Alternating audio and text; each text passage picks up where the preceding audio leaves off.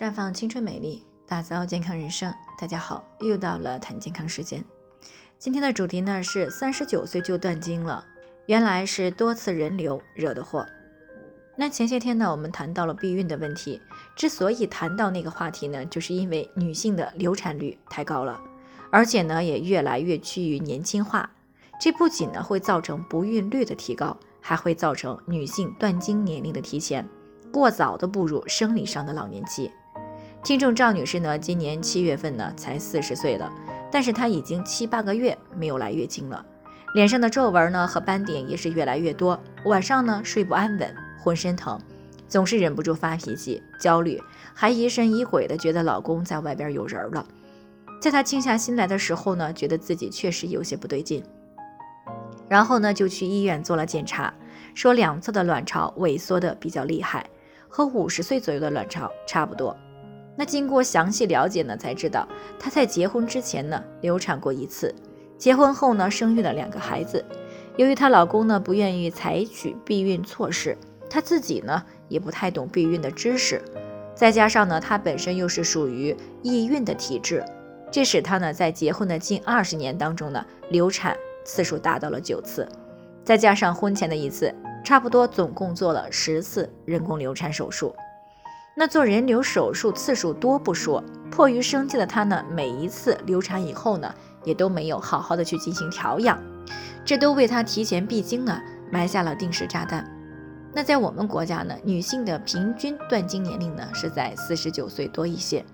像赵女士这种呢，四十岁之前就已经闭经的情况呢，就属于我们常常说的卵巢早衰。那虽然呢，造成卵巢早衰的因素有很多，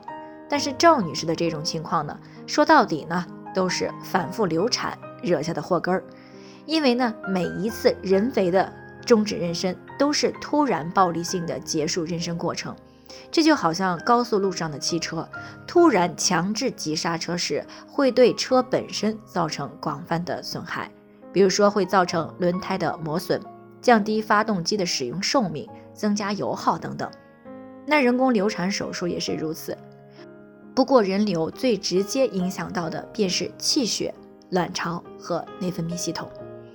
而且呢，对于卵巢呢，不是一次性的伤害。还会因为气血不足造成继发性的伤害，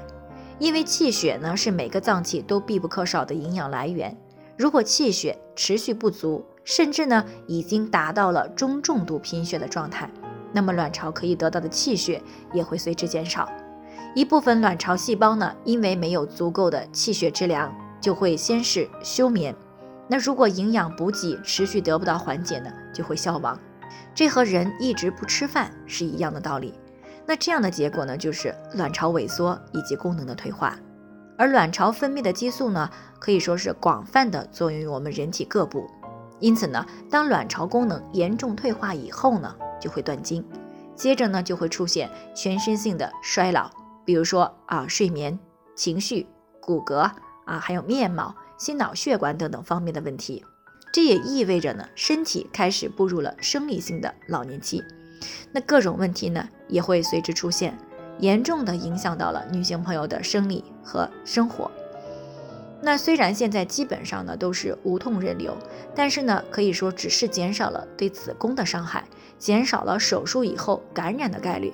但是对于卵巢和气血的伤害呢，无论是什么样的流产技术都是无法避免的。所以呢，千万不要觉得做过人流以后暂时没有特别的感觉，就可以肆意的反复去流产，特别是年轻人。那在同居呢，可以说是已然普遍的情况下呢，一定要做好避孕，那以免呢造成不孕或者是卵巢早衰的情况。那如果偶尔的避孕失败，不得不做流产，那么也一定要及时的恢复气血和正常的卵巢功能。比如说，可以使用芳华片来帮助平衡内分泌，恢复卵巢的功能啊。服用黄芪阿胶口服液呢，还可以补气养血。最后呢，还是要提醒大家，不同的健康情况需要分析之后呢，才能有针对性的解决方案。那如果你也有健康方面的问题想要咨询呢，可以关注微信公众号“普康好女人”，或者呢，直接拨打四零零零六零六五六八咨询热线。那么你就可以对自己的身体有一个综合性的评判了，然后呢，会得到一个个性化的指导意见。这个机会呢，还是蛮好的，希望大家能够珍惜。今天的分享呢，就先到这里，我们明天再见。